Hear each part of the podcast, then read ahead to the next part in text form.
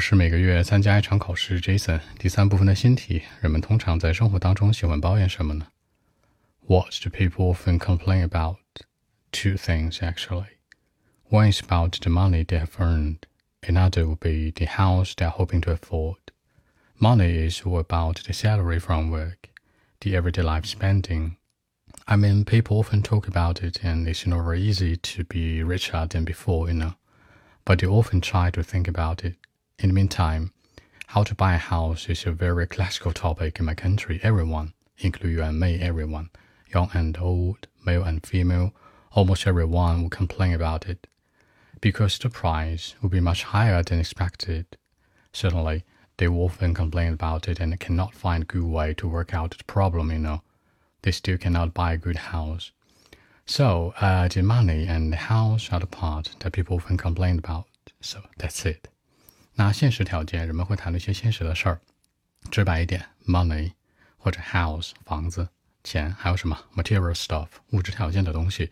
这里面的 stuff 指代那些东西，material 物质的 material stuff，比过去富有，be richer than before。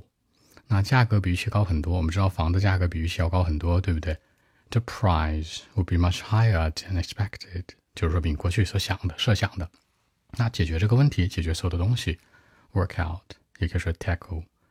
那尤其是在说这个话题的时候，不要太复杂，简单一点。说白了，人们能谈论就是什么现实一些的东西，对吧？Something realistic，那就是 money and house。当然，其他的可以，除了这个金钱和房子之外，人们的穿着、工作时间、人们上学、人每天的休闲活动、吃什么都可以说，只要你简单或擅长一点去说就可以了。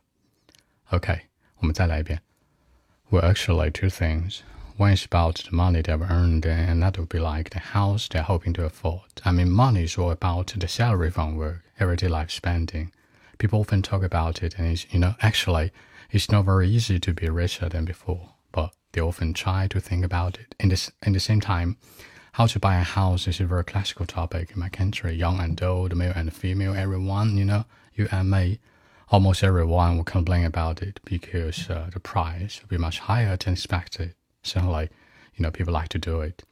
But uh, you know what? A lot of people cannot find a good way to work out the problems of house, but they still like to talk about the money and house are the two parts that people often complain about.